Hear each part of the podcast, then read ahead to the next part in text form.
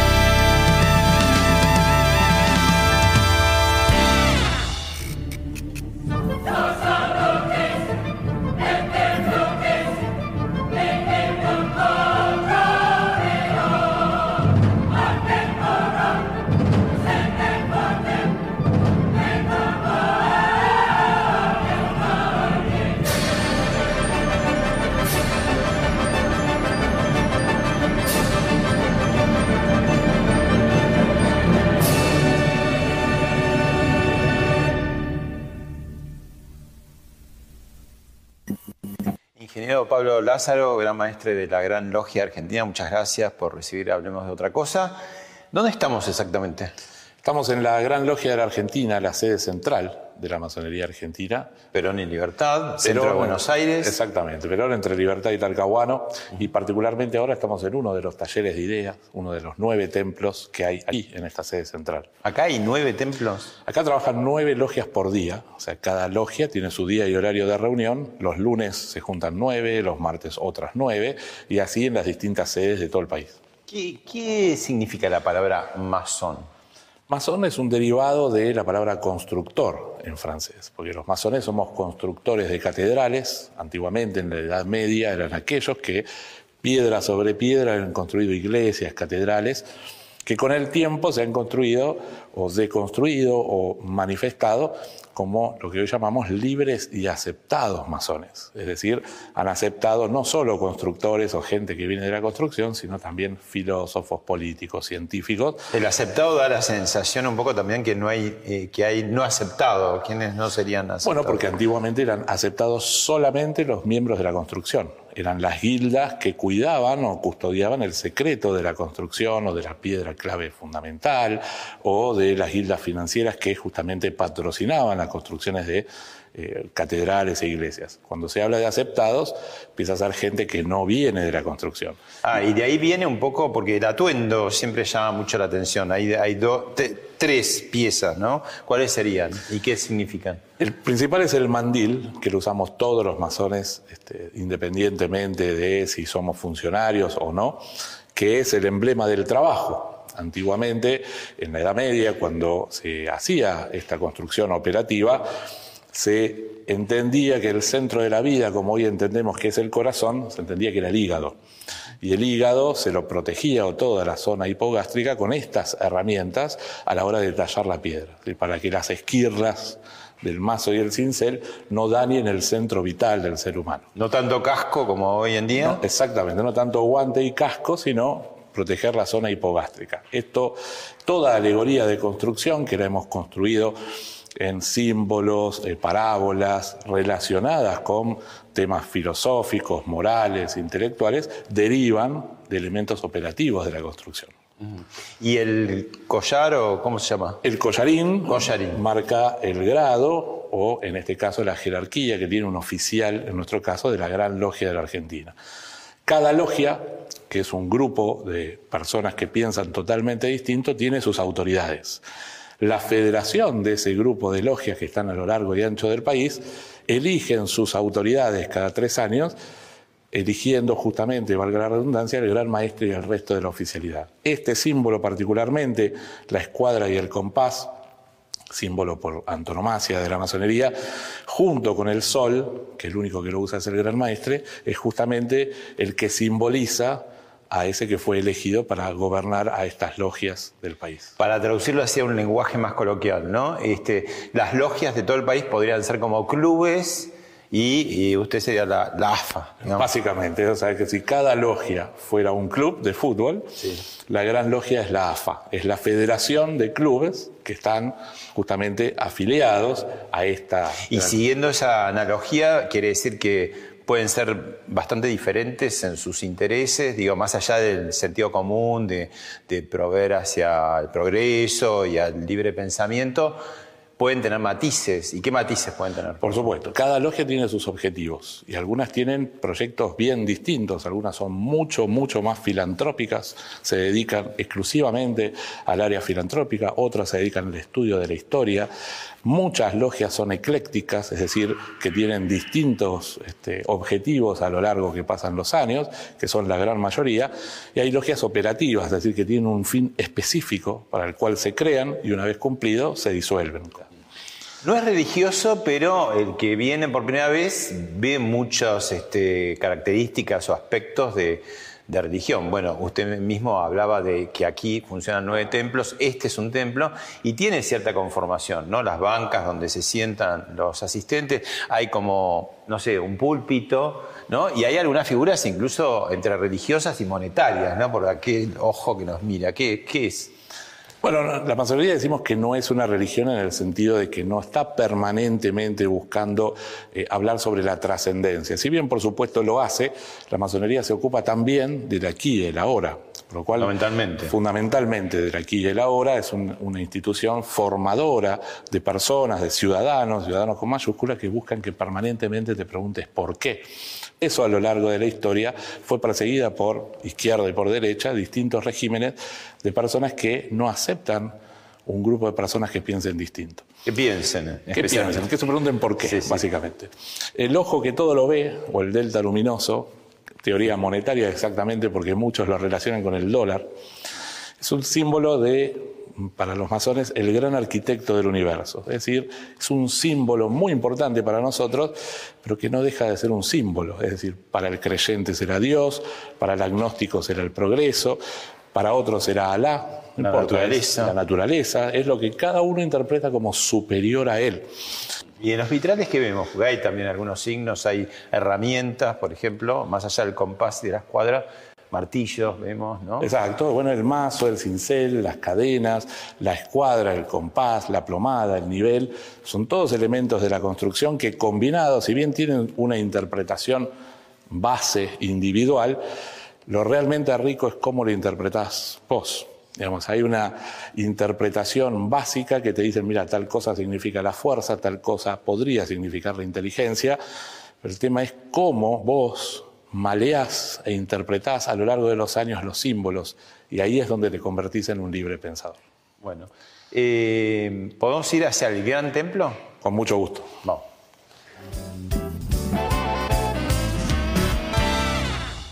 Bueno, y ahora estamos en el gran templo, lo que sería el aula magna, si esto fuera la universidad, nuestra sede principal. ¿Y qué, qué se hace acá?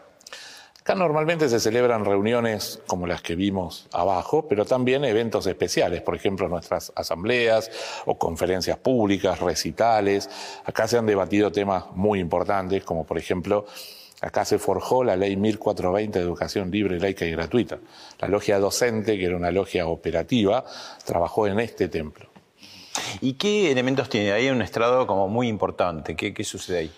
Bueno, en el estrado principal, el baldaquino, que es el mismo que usaron Mitre, Sarmiento, Alem, distintos grandes maestres, con, por supuesto, refacciones, es decir, se siente el peso de la historia cuando uno se sienta ahí, es la sede o el sitial del que preside, el que preside la reunión, el que fija el orden del día, el que establece de qué tema se va a ir hablando en los distintos momentos, y después cada una de las bancas la ocupa un oficial específico. Por ejemplo, el tesorero dentro de una logia es el que administra las finanzas, el hospitalario, que es esta banca de aquí al lado, es el que eh, se fija por el bienestar de los hermanos si alguno tiene un problema de salud, y luego en las bancas en general se sientan los distintos miembros de la logia. ¿Y cómo se mantiene? ¿Cómo se financia? Cada miembro tiene una cápita, una cápita social. En ese sentido es muy parecido a un club. Tenemos una cuota, una cuota social que se paga este, mensualmente. A los 25 años eh, nosotros llamamos miembro libre de la orden, lo que sería el socio vitalicio en un club, deja de pagar y puede afiliarse libremente. El resto pagamos este, mensualmente nuestra cápita y ese es el método de financiación en general. ¿no? ¿Y cuántos masones se calcula que hay en Argentina? En Argentina decimos que hay más de 10.000 masones activos este, y otros tantos que llamamos que están en sueños. En sueños significa que están iniciados, ingresaron a la masonería, pero por cuestiones este, laborales o de este, personales deciden no estar de forma activa, es decir, no ir todas las semanas y quedan justamente en sueños. ¿Y qué es lo que hace un gran maestre? El gran maestro es el presidente de la gran logia, es decir, administra los recursos, establece los temas de discusión de los distintos años y fija un objetivo independientemente de que cada logia tiene sus propios objetivos. Por ejemplo, este año hemos fijado el año de la accesibilidad universal. Si bien muchos estamos trabajando hace bastante en proyectos de ley y colaborando con distintos legisladores, pusimos todos los recursos de la masonería para trabajar primero hacia adentro, porque entendemos que empieza por casa, cuando faltan elevadores y un montón de cuestiones para hipoacúsicos ¿no? o no videntes, pero también para que todos los hermanos a lo largo y ancho del país no solo se concienticen, sino que trabajen en función de forma mancomunada por este objetivo anual. ¿Cómo, cómo se eligió un gran maestro? Bueno, nosotros tenemos una asamblea este, que se junta periódicamente, donde a través de un sistema que llamamos de democracia indirecta, es decir, cada logia tiene un delegado ante la asamblea cada 21 miembros. Como colegios electorales. Como un colegio electoral o como el Partido Republicano en Estados Unidos, que tienen este, distintas agrupaciones que tienen cantidad de delegados. Cada logia tiene en promedio, dos o tres delegados. Algunas tienen cinco, otras tienen uno. Según la cantidad de miembros. Exacto. Cada 21 miembros tienen un delegado extra.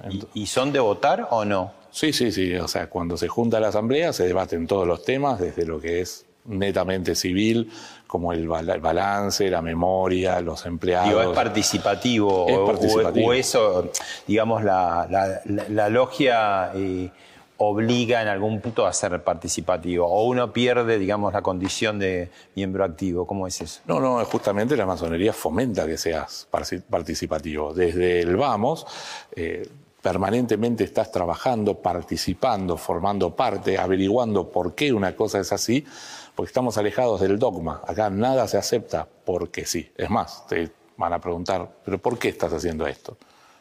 No vale decir porque me dijo él.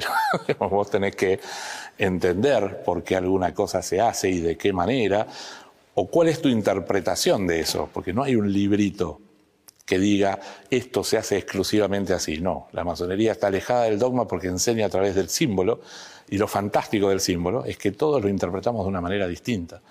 Por eso, a lo largo del tiempo, aquellos que eventualmente la, la conformamos, la mantenemos ayornada a los tiempos. ¿no? ¿Y cómo llegan a, una resolución por votación? Por votación en cada una de las cámaras, digamos. Cada logia tiene sus cámaras de aprendiz, de compañero y de maestro. Por mayoría simple. Algunos temas por mayoría simple, diría el 90%, otro por mayorías especiales, como por ejemplo una reforma de estatutos. Requiere una mayoría especial, un proyecto, girarlo tantos días eso sí está escrito respecto de cuál es el procedimiento, ¿no? Pero después, el cómo va a salir, cada logia es, tiene una autarquía donde su cámara del medio, es decir, la cámara de maestros, que son los que realmente conducen a una logia, mm, tiene distintas deliberaciones y distintas votaciones. La palabra logia tiene como su su peso, digamos, visto de afuera como de algo cenacular, oculto, misterioso, ¿no? De pocos, de élite. Estamos trabajando justamente en la puesta en valor comunicacional de la masonería, donde entendemos que la masonería no tiene nada que esconder, sino al contrario, mucho que aportar. Y si bien en el mundo tiene este halo de misterio. Bueno, empezó así, ¿no? Incluso yo veía ahí en los grabados que tienen muchos de otras épocas que habla logia secreta, incluso. Exactamente, porque hubo masones que realmente se jugaron la vida contra los regímenes monárquicos o totalitarios. Mismo, por ejemplo, hubo un grupo de grandes logias llamada la Legión del Caribe, hasta hace no mucho, donde trabajaba en contra de las este, dictaduras de Latinoamérica y del Caribe. Esos masones literalmente se jugaban la vida. Pero en distintas grandes logias, eh, hace un tiempo que se ha perdido este halo de misterio. Por ejemplo, no hablo de Estados Unidos o Europa, que es súper popular la masonería, me refiero a Uruguay, donde Tabaré Vázquez públicamente decía que era masón y todo bien. En Chile algo similar. En general no lo dicen, ¿no? En Argentina, sobre todo, ¿Por qué? lo dicen. Acá, además del halo de misterio, donde la masonería siempre se retrotrajo y no contestó, es más, hubo un viejo maestro que nos decía: nuestro, nuestra fortaleza es el secreto, el silencio, porque además en Argentina confluye otra historia. Nosotros nos hemos nutrido muchísimo de masones republicanos españoles exiliados en Argentina. Es más, la época de la República y de la Guerra Civil. De hecho, la República Española en el exilio funcionó acá, en la Logia Prometeo, y recordemos que Franco tenía una Secretaría de Estado para la represión de la masonería y el comunismo, o sea, tiene un, un logo específicamente. Muchos masones fueron eh, fusilados, perdieron propiedades, muchos se exiliaron y es súper lógico que tengan esa cuestión de no digas que sos masón. Bueno, eso ha aprendido, a, este, se ha impregnado a lo largo de los tiempos, hasta hace no mucho. Nosotros, muy por el contrario, decimos, somos masones iniciados en democracia, somos muy respetuosos de aquel que la pasó mal y lo entendemos perfectamente, pero ahora decimos, no hay nada que esconder. Nosotros tenemos mucho que contar. Los ¿Es, más. es verdad eso que dicen que se, se entienden a veces por algún tipo de señales o de palabra como si fuera una contraseña? Signos, toques y palabras es una manera de reconocerse con masones a lo largo y ancho del mundo. La masonería es la fraternidad más difundida a lo largo de la tierra. Hacemos, no hay país donde no exista masonería y si está prohibida, como por ejemplo hoy Irán, régimen teocrático que dijo la masonería es una invasión de, de Occidente y demás, existe la gran logia de Irán en el exilio. Digamos, este, la masonería como punto de encuentro de personas que tratan de llegar a acuerdos existe en todos lados, Oriente y Occidente. ¿Y de qué le serviría reconocerse, entre comillas, como masones si está en otro país? ¿Qué, qué... Bueno, desde temas absolutamente eh, fraternales, de decir quiero ir de visita a una logia, porque uno cuando va a otro país tiene la posibilidad de ser recibido como miembro de tu propia logia. Cuando vos te presentás en una gran logia, te retejan, como decimos nosotros, que es que te piden estos O sea, signos. funciona como una red mundial. Es una red mundial, pero también Pero no tiene un- una cúpula mundial. no. De hecho, la gran logia, cada gran logia es potencia por país. Yo presido la gran logia de la Argentina, pero Chile tiene su gran maestro, Uruguay Y que otro. funciona horizontalmente, digamos, a nivel internacional. Funciona como las naciones, es decir, cada país tiene su potencia, hay foros de confluencia, como está la OEA para los, países, existe la Confederación Masónica Interamericana para las grandes logias, está la ONU para los países, existe la Conferencia Mundial de Grandes Logias, que no son vinculantes, son puntos de encuentro. Un masón puede ir de visita a cualquier país, y así como uno como civil en, los países presenta pasaportes, para presentarte en otra gran logia tenés signos, toques y palabras que acreditan que sos un masón de determinado grado, que estás activo, etc. Tenemos un primer video para ver. Perfecto. Siempre estuvo. Bueno, nosotros este, esta semana estamos festejando el- los 15 años de la fundación de la Gran Logia Femenina Argentina. Por supuesto, a las mujeres nos cuesta un poquito más eh, entrar en algunos espacios y la masonería ¿Por no qué? es menos. Y bueno, porque era, se dice que en los, en los landmarks eh, que la masonería es solo para hombres. Eso, eh, los landmarks de 300 años atrás, está marcado que para los minusválidos y para las mujeres estaba vedada y para las personas que no eran libres, claramente, para los esclavos. Hoy por hoy esto ha cambiado, la posición de las mujeres ha cambiado en diferentes espacios, eh, política, social, económica, profesional, lo que fuese, y también para la masonería. Y también entonces de esa manera nos, nosotras formamos un espacio reservado para mujeres y para hacer masonería. Un poco signo de los tiempos, ¿no? Porque da la sensación que, la masonería era eh, esencialmente varonil, ¿no? Exacto, de hecho ese video tiene unos años. Este año justamente estamos celebrando en conjunto con ellas la creación de los 20 años de la Gran Logia Femenina. Nosotros pertenecemos a una confederación, si cada gran logia es una federación, de llamada regularidad, que como bien decía Mariela, la ex gran maestra femenina, en sus orígenes, hace 300 años, decía es masculina, este, requiere determinadas pautas que hoy han quedado, por supuesto, este, digamos, tiempo, digamos. Sí, quedadas en el tiempo. Desfasadas. Absolutamente desfasadas. Bueno, la masonería se fue ayornando. cada uno de nuestros países fue apoyando y sosteniendo la creación de grandes logias femeninas. En el caso de Argentina, hoy trabajamos junto con ellas en el Observatorio de la Ciudadanía, el Instituto Laico de Estudios Contemporáneos, en cátedras de libre pensamiento, en actividades filantrópicas, nos prestamos sedes mutuamente, pero por pertenecer a la confederación a la que pertenecemos, hoy no somos la misma institución, si bien en la práctica sí lo somos. No, no, no pertenece a la Gran Logia. No pertenece a la Gran Logia de Argentina, existe la Gran Logia Femenina de la Argentina, que como le digo, trabajamos permanentemente codo a codo. ¿Y por qué no mixto? Porque justamente la confederación a la que pertenecemos todavía está en debate si se hace mixta la Gran Logia o cada una de las grandes logias o no. Todos apoyamos la masonería femenina, son 300 y pico de países otras tantas grandes logias, hay países que tienen más de una gran logia, ponerlos de acuerdo no es fácil, pero estamos en ese camino. Eh, supuestamente era muy varonil también porque los temas que predominan tienen que ver con la cosa pública y eso significa política, ¿no? Y hace, no ya, pero hace varias décadas la mujer está incorporada, digamos, a la actividad política, incluso con cargos dirigentes, no hace más falta que ver este país para saber Exacto. eso, ¿no? Pero, eh, eh, ¿y qué, se debate cuando todavía se, no se toma la decisión de que sea mixto? ¿Cuáles podrían ser digamos, las contraindicaciones? Bueno, nosotros tenemos una posición muy clara que vamos llevando a los foros internacionales cada vez que podemos, que es, si hablamos de masonería como agente de cambio social, no podemos dejar afuera el 51% del mundo respecto de su opinión. Digo, que sean compartimentos estancos que no se, Exacto, y de se hablan de vez en cuando, no sé. No, no, y de hecho trabajamos o debatimos temas en conjuntos. En el caso de la Argentina no es un problema. Desde el punto de vista de las grandes logias a nivel mundial, bueno, hay gente más conservadora, como en toda federación o confederación, que si bien no está en desacuerdo, va paso a paso. Digamos, hoy, por ejemplo, una de las grandes logias señeras en este sentido, que es la Gran Logia Unida de Inglaterra, que es la más conservadora respecto de eh, lo que llama Mariela los Landsmarks, hoy ha comenzado a trabajar con grandes logias femeninas, que esto hace 10 años era imposible, cuando nosotros ya veníamos trabajando fuertemente con ellos. Eh, le invito a ver otro video. Todos los, todos los que integran el primer gobierno patrio son masones, con excepción de Ascuénaga.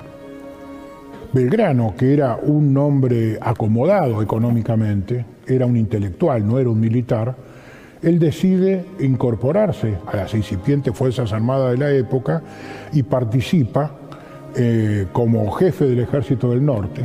Y ahí cuando él lo mandan como jefe del Ejército del Norte, él asume como venerable de la logia del Ejército del Norte. Era manejada por una logia. Todas las, constituciones latinoamericanas y las europeas están hechas en base a los 33 grados de la masonería escocista.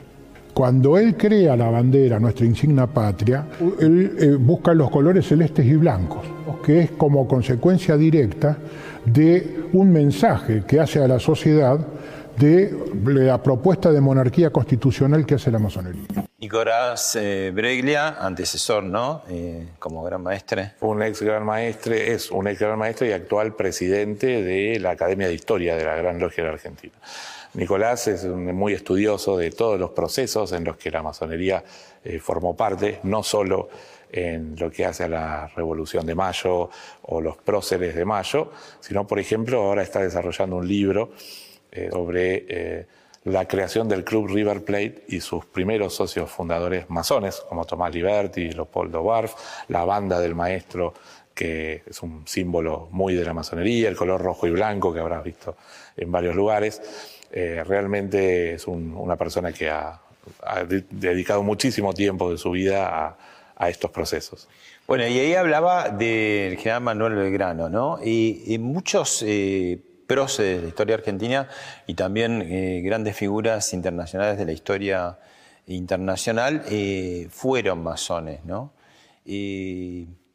¿Por qué? Porque, digamos, podrían haber eh, estudiado o explorado el mundo público desde distintos lugares, ¿no? Desde partidos políticos, clubes políticos de pronto, ¿no?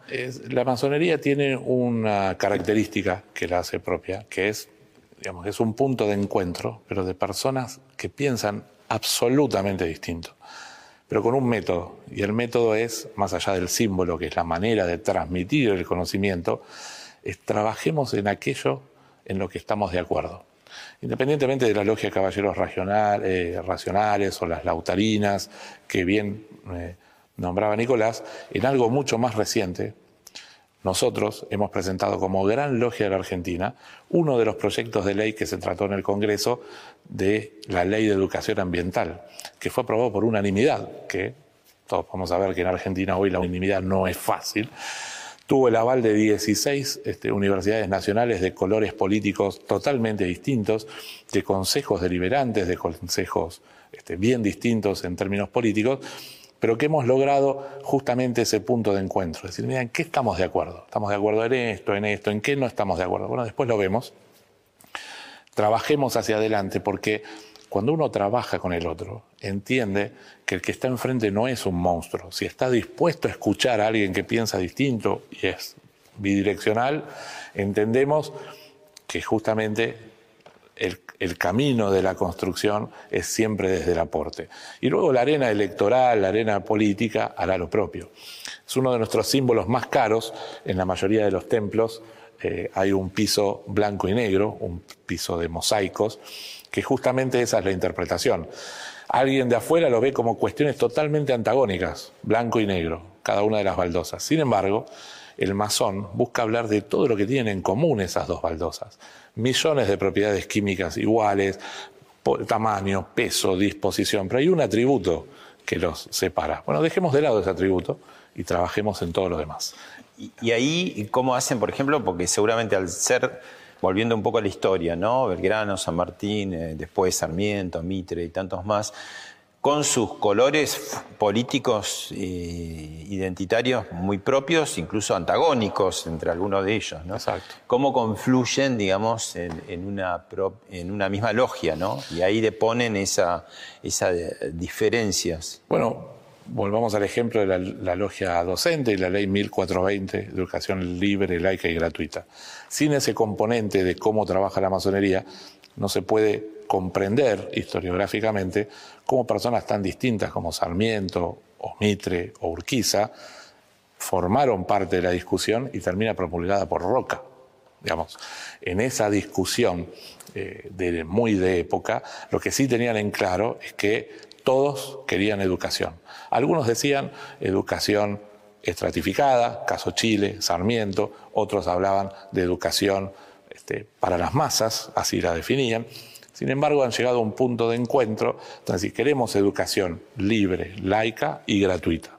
Gratuita significa sostenida por el Estado, pero que da la oportunidad de la movilidad social ascendente, que fue la bandera de la masonería, el laicismo y la movilidad social ascendente. El laicismo positivo, que significa, muy por el contrario de estar en contra de cualquier religión, es ponerlas en pie de igualdad. Y esto es lo que le ha valido, por eso contestando la pregunta inicial de por qué alguien está en una logia, le ha valido un enfrentamiento con la Iglesia Católica.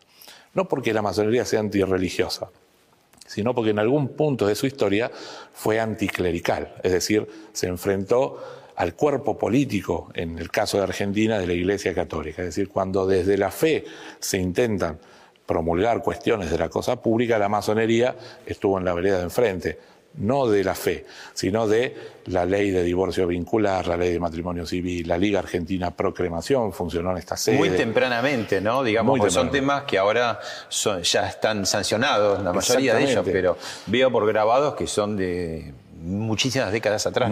más, cuando uno lee por qué los masones están excomulgados de la iglesia, y uno va a buscar los motivos de excomunión, por ejemplo, la bula papal ineminenti, una vez que son motivos netamente políticos que hoy están súper recontra superados. Por ejemplo, la masonería pone en pie de igualdad a todas las religiones.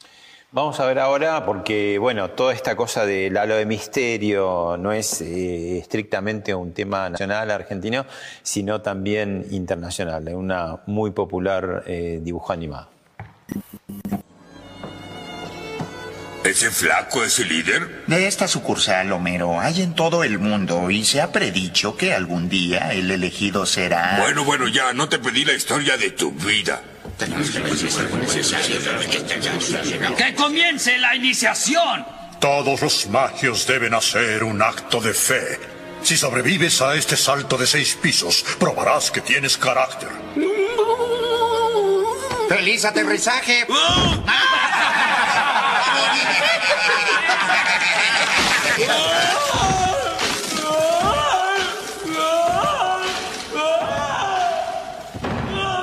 Tengo que hacerlo otra vez, se me cayó la venda.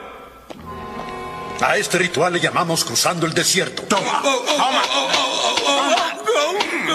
Y a este, el ojo que no parpadea. Oigan, ¿no han notado que cruzando el desierto es igual que el ojo que no parpadea y que el desastre de Esperus? Y ahora la prueba final, la nalgada en el trasero hinchado, con paletas. Toma.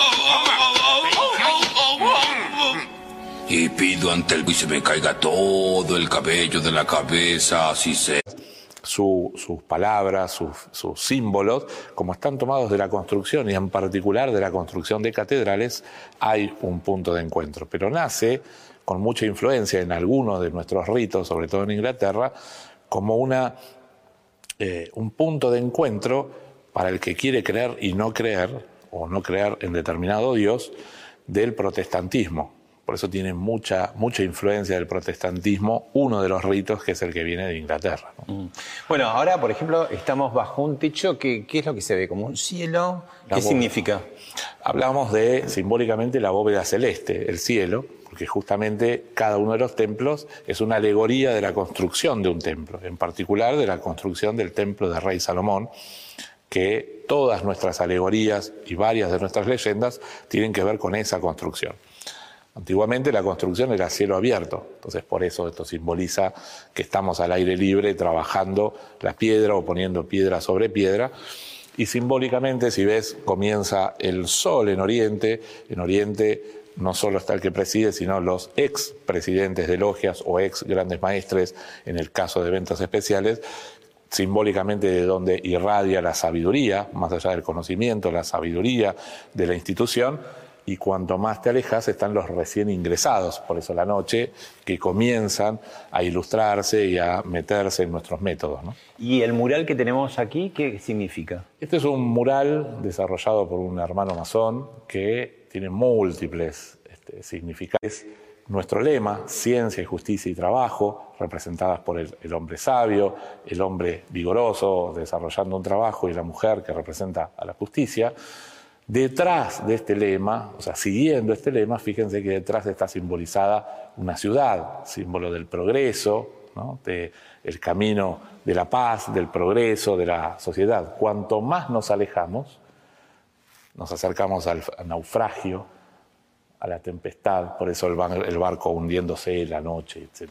Y tiene otras tantas, como por ejemplo la humanidad este, representada en esa cadena eh, sobre la tierra. Digamos, es un, un mural para dedicarle horas a buscarle interpretaciones.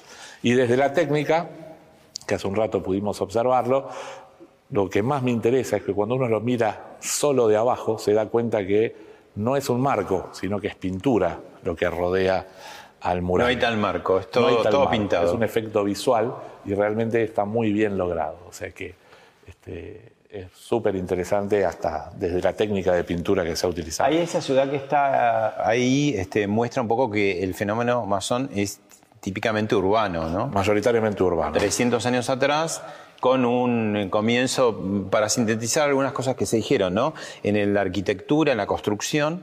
Sin embargo, hoy en día no son, los arquitectos no se acercan tanto, que son más... Hay arquitectos, pero bueno, eh, en general hay de todas las profesiones y de todos los oficios. eh, lo Y más abogados y médicos como sucede... en el resto del, del país. Tenemos un chiste interno donde en la solicitud de ingreso vamos a preguntar si abogado sí no, porque es realmente una cantidad muy importante.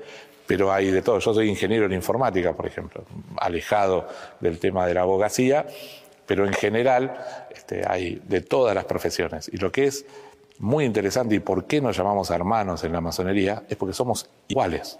Afuera uno puede ser juez de este, tal instancia, el otro presidente de otro país y el tercero, este, como mi padre, que tiene una imprenta. pero acá adentro somos todos iguales. Digamos, no, no importa tus jerarquías este, en el mundo civil, acá todos tenemos el mismo derecho a voz y voto que el que está al lado. Pero con la condición de que estés totalmente dispuesto y de corazón dispuesto a escuchar a alguien que no tiene nada que ver con tu forma de pensar. Eso es lo que ha este, logrado distintos acuerdos a lo largo de la historia desde la masonería. ¿Qué hace una persona que quiere eh, ingresar? ¿Cómo, ¿Cuáles son los pasos? Bueno, históricamente uno buscaba a alguien que sea de la masonería o era invitado. Hoy, además de eso, tenemos redes sociales, página web, este, hacemos acercamiento con los medios justamente para que aquel que quiera pueda ingresar a nuestras páginas o portales, ver de qué se trata y solicitar una entrevista. A partir de allí, tiene una serie de entrevistas donde se le harán una serie de preguntas de para entender si él va a estar cómodo en la institución. Por ejemplo, si vos vivís en Avellaneda y te recomiendan una logia de San Isidro, vas a ir una vez y no vas más. O por ejemplo, si me decís, yo puedo cualquier día menos los martes, no te van a recomendar una logia que trabaje los martes. Entonces, en función de tus intereses, si se te recomienda una logia más operativa, en el sentido que hablábamos antes, o una logia más filantrópica, una logia que estudie la historia, una logia de periodistas, se te va a recomendar este, a un taller u otro, una logia u otra. Eso es un poco el proceso de ingreso. Cuando pasa ese proceso, se te comunica el día de tu iniciación, que es lo que comentábamos antes, esta ceremonia muy linda donde se transmite muchísimo conocimiento desde la antigüedad. Por poner ejemplos eh, que son bien distintos y no tienen que ver, pero una a veces en las diferencias toma ciertos parámetros, ¿no? Por nombrar tres entidades eh, muy diferenciadas, como pueden ser el Club de Progreso, el Círculo de Armas y el Opus Dei o sea, bien distintas las tres. Eh, yo diría, hay un denominador común a veces que es no cualquiera ingresa, es decir, se busca especialmente, no sé, que, que pueda tener algún tipo de influencia, ¿no? ¿Eso sucede también en la masonería? ¿Y qué diferencias tendrían con estas tres? ¿A qué distancia está de cada una de ellas? Bueno, la masonería no, tiene, no es una élite en el sentido ni económico, ni, ni, mucho menos en ese sentido. Sí hay hermanos que tienen mucho dinero y que tienen influencia, pero no es en función de eso que han ingresado. Digamos, la masonería es una escuela donde cualquier ciudadano mayor de 18 años con la idea de mejorar mm, intelectual, moral y materialmente, este, puede formar parte. el límite, como decimos históricamente, es la ley. somos respetuosos de la ley de la nación en la que vivimos, mientras sea un ciudadano que cumpla con la ley, es bienvenido. Ahora, hubo masones que han creado otras instituciones, por ejemplo, el Club del Progreso, el Club River Plate, como hablábamos antes, el Rotary Club. No quiere decir que la masonería dijo, creemos este club. Masones que se han encontrado aquí y con el método de la masonería han creado otras instituciones que tienen fines en algún punto análogos. Por ejemplo, Leones o eh, Rotary Club son exclusivamente filantrópicas. Digamos, no es este, el fin único de la masonería, es un fin más, muy, muy importante, pero para el Rotary Club es el motivo. Ahora, lo que hace única a la masonería respecto de estas instituciones es el método de trabajo. ¿Cuál es el método? A través del símbolo, digamos, es el símbolo que cada uno lo interpreta de forma absolutamente distinta. En otras instituciones no existe. Digamos, siempre hay un procedimiento, un manual de buenas prácticas, un reglamento interno específico que dicen cómo son cada una de las cosas algo que te hace mucho ruido cuando recién ingresás a la masonería es que eso no existe. Uno está acostumbrado a la escuela, a la secundaria, a la universidad, donde te dicen, mira, esto es lo que hay que hacer, esto es lo que tenés que leer y tal día te tomo sí, un manual de uso, ¿no? Digo, yo entro y ¿qué, hago? ¿Qué, es lo primero que me va a pasar? ¿O que voy a tener que hacer? Ingresás, tenés tu iniciación, donde ese día ves un montón de cosas. No me pasa lo Homero Simpson. No, eso no te pasa.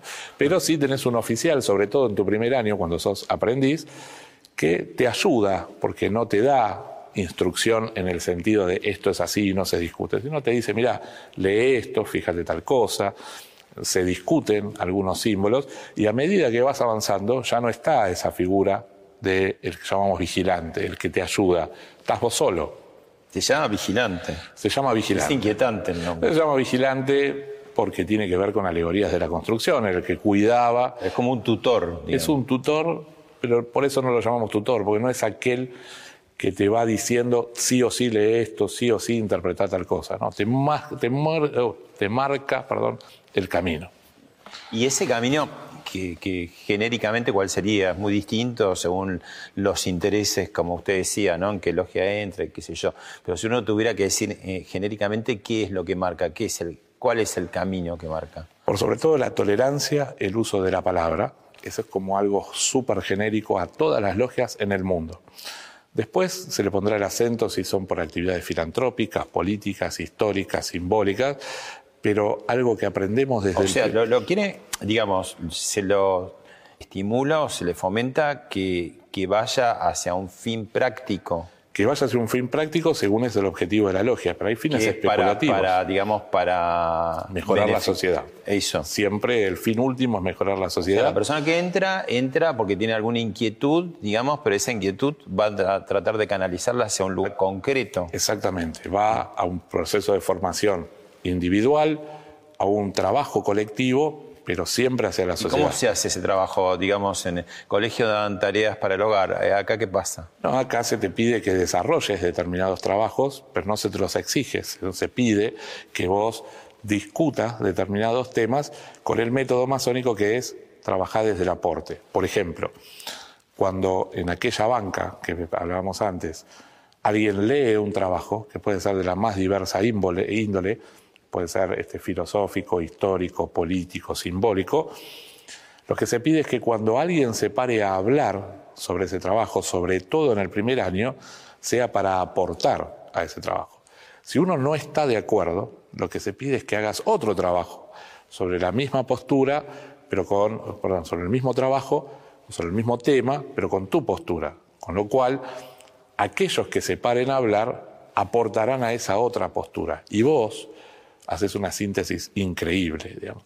Yo siempre cuento un contrapunto que hubo entre un arquitecto y un desarrollador inmobiliario, el arquitecto eh, especialista en el cuidado del casco urbano, que decía que básicamente eh, estamos demoliendo y que Buenos Aires no cuida su casco histórico y demás, el desarrollador de real estate, como le dicen ahora, decía, bueno, si fuera por tu postura, seguiríamos viviendo en casas de adobe.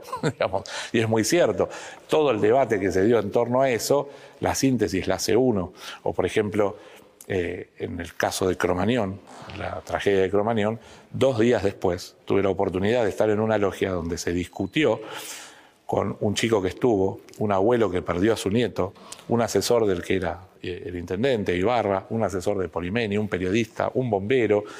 En un ratito escuchaste todas las opiniones respecto de ese caso. Ese es el método de la masonería. Yo puedo estar en absoluto desacuerdo con lo que dijo, por ejemplo, el, el asesor de Ibarra, pero estoy obligado a escucharlo, según nuestro método. Después él me va a tener que escuchar a mí. Y así es como vamos construyendo tolerancia, que no significa rescindir o renunciar a mis ideas, sino tratar de ponerse en el lugar del otro. ¿Y cómo salen, digamos, porque esto es mm, primero eh, eh, hacia adentro, digamos, una gran formación, primero es iniciación, después pasa a otra instancia que es compañero. Vos ingresás como aprendiz, el segundo grado, después de por lo menos un año, al grado de compañero, donde se empiezan a tratar otros temas más científicos normalmente, como la retórica, este, el uso de la palabra desde otro lugar, no solo del respeto, sino el cómo desarrollar el habla, y el grado de maestro que además de otros temas filosóficos y políticos, administra la logia. Entonces, con todas esas herramientas, a partir de ese momento, es que la logia designa maestros para trabajos operativos específicos. Son los objetivos que tiene la logia. Es más, según objetivos que tienen distintos masones. Dentro de la misma logia podés tener gente que haya creado River Plate y un club rival, ¿no? Digamos, pero el método es el mismo. Ahora, la, metodología, por, lo visto, por lo que usted nos está contando, eh, va, este, induce a la creación de, un dirigente. Es una escuela de dirigentes en ese sentido, una escuela de líderes, dicen algunos maestros. Yo creo que el líder eh, nace en algún punto, pero se va forjando como dirigente. Esas son las herramientas que te da la masonería, donde uno puede preguntarse qué tienen que ver Bakunin, padre del anarquismo, Henry Ford, Salvador Allende o San Martín. Bueno, si uno lo analiza desde la perspectiva de la masonería, al saber que son masones, todos tuvieron un método, un método de trabajo, fueron librepensadores, desarrollaron estructuras con ideologías en muchos casos totalmente este, contrarias. Bueno, otro video para ver, en este caso de, una novela, una telenovela muy popular hace unos años en televisión, en Canal 13, que era Padre Coraje, y después le voy a preguntar por qué al espectáculo, al cine, particularmente a los libros también, a la tele le gusta tanto, digamos, este, tomar el tema de la masonería, pero eh, revestirla de esa cosa exotérica, misteriosa, de influencia. Hijo, la Cruz es un pueblo muy difícil, ¿sabes? Está lleno de gente terca, ignorante, que no saben lo que le conviene. Y hay un grupo selecto de personas que velan por su bienestar. ¿Y ustedes serían ese grupo selecto? ¿Qué son? ¿Un, grupo mafioso? ¿Una secta? ¿Una logia? ¿Y vos sos el jefe? No lo había visto nunca eso, pero... No, y después tenía como partes también que se había así como un salón con cosas, evidentemente también habían, no sé si como los Simpsons, pero habían tomado como... Y, y, hay muchas películas, ¿no? O sea, que siempre fascina mucho. Sí, de hecho hay un libro eh, de Dan Brown, eh, arranca con el Código da Vinci, donde toca tangencialmente el tema de la masonería y específicamente que, que habla de masonería. Los Illuminati también hay. Claro, de los Illuminati, es decir, yo creo que en algún punto vende, en otro, porque alguien nos preguntó hace un tiempo, ¿por qué no escribieron una nota aclaratoria? La verdad que más allá de que algunos, la verdad que le ponen un acento cuasi mafioso, de alguna manera populariza también, ¿no? Digamos, Brasil, la gran logia de Brasil, que este año cumplió 200 años, tiene esa política. Dejar hablar y contar eh, tu verdad, no salir a contestarle, sino explicar. La masonería no tiene nada que, esconder, hacemos esto, no hacemos tal cosa, sin salir a contestar de forma específica. Pero entiendo que este halo de misterio, como también hay cine sobre el Opus Dei, no tenemos nada que ver con esa institución, pero creo que atrae el grupo de personas, que supuestamente es una élite, el club de Bilderberg también ha atraído mucho al cine, y es un grupo de economistas. Es decir, yo entiendo que eh, es una cuestión de estrategia de venta en algún punto. No, y al mismo tiempo, bueno, como la simbología siempre se presta a distintas lecturas, interpretaciones, ¿no? Es un poco la idea, ¿no? Digamos, el símbolo transmite ideas totalmente distintas y cuando un masón deja un símbolo, está tratando de transmitir muchas cosas que en palabras son muy difíciles de transmitir. Como decíamos hace un rato, el dólar eh, imagínense todo eso que decíamos de la obra inconclusa, eh, escrito en un billete de un dólar. Es muy difícil. Con un símbolo se transmite a lo largo de los tiempos algo que cala mucho más profundo que lo escrito, porque uno lo tiene que analizar y queda en el inconsciente. ¿Y cómo, digamos, al ser algo cerrado en principio y de mucha instrucción durante mucho tiempo, cómo eso sale hacia afuera? ¿Cómo se conecta, digamos, con, por ejemplo, la política con otros estamentos? ¿O que cada cual haga lo suyo en su lugar? ¿Cómo es o no hay una indicación, digamos, hace esto. No hay una indicación específica. Pero, por ejemplo, con el tema del divorcio, ¿no? O, u otras, la ley de educación.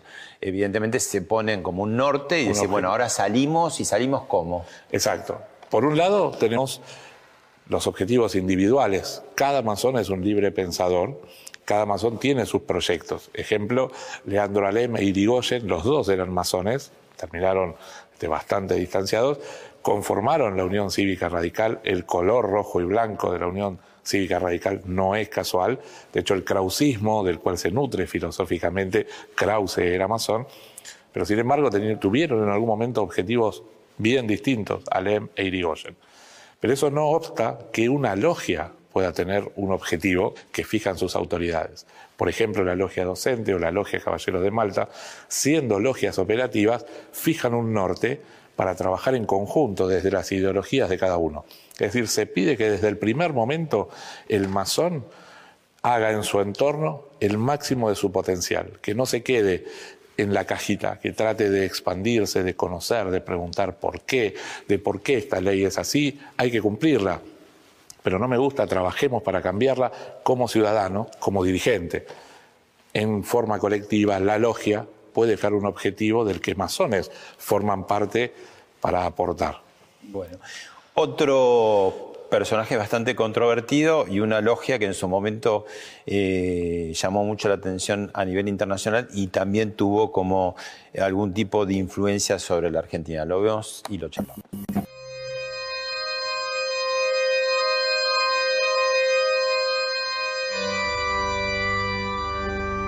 Ma i militari erano ostili e quindi allora ho cominciato a parlare con loro, sia con eh, Suare Messon, con Cacciatore, con Emilio eh, Masserra e tanti altri eh, militari.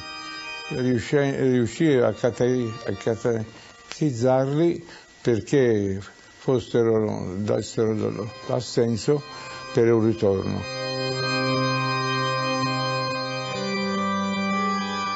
Primero fue condecorado por Juan Domingo Perón. Después lió con los principales jerarcas de la dictadura militar. Hoy, a los 89 años, el hombre que manejó los hilos de gobiernos y negocios se reconvirtió en el viejo sabio de las conspiraciones del siglo XX. Como un guardián de oscuros secretos, vive intocable entre las mansas colinas de la Toscana.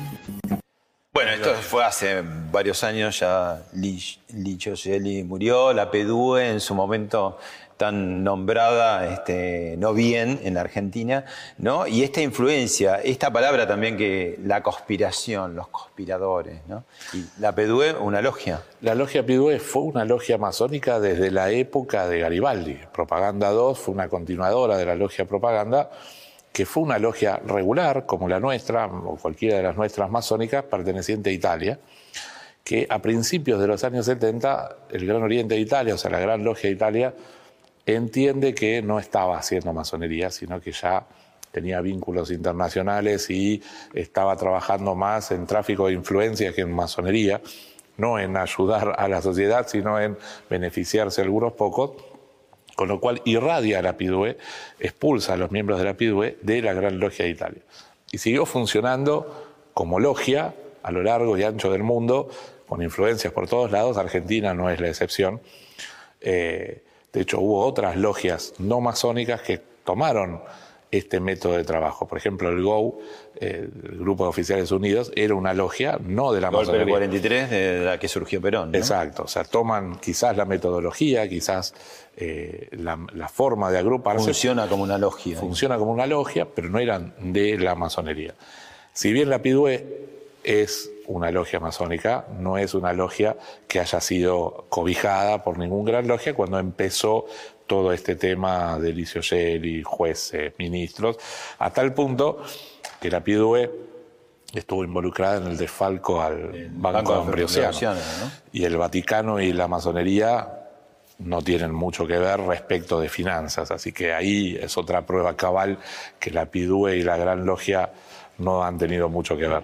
Su, su, si tuviera que hacer para terminar, y esto es lo último, una recomendación de no muerden ¿Qué, qué, qué, es lo que hace? Qué, ¿Cómo se puede acercar a alguien? ¿No? ¿O qué invitan a hacer? Bueno, en la noche en los museos se puede ver este, esta sede, por ejemplo. Exactamente. La abrimos en general en las distintas noches de los museos de las distintas ciudades del país. Tenemos sedes, Santa Fe, Mar del Plata, Buenos Aires, La Plata. Pero la masonería es una escuela de ciudadanía. Cualquier persona, cualquier ciudadano, sea hombre o mujer, que quiera estar dispuesto a estar totalmente alejado de lo que hoy se vende como la grieta, es decir, que quiere entender al otro y que lo escuchen, es bienvenido a nuestra institución. Gracias, gran maestra. Gracias a ustedes por visitarnos, abiertas las puertas cuando lo deseen.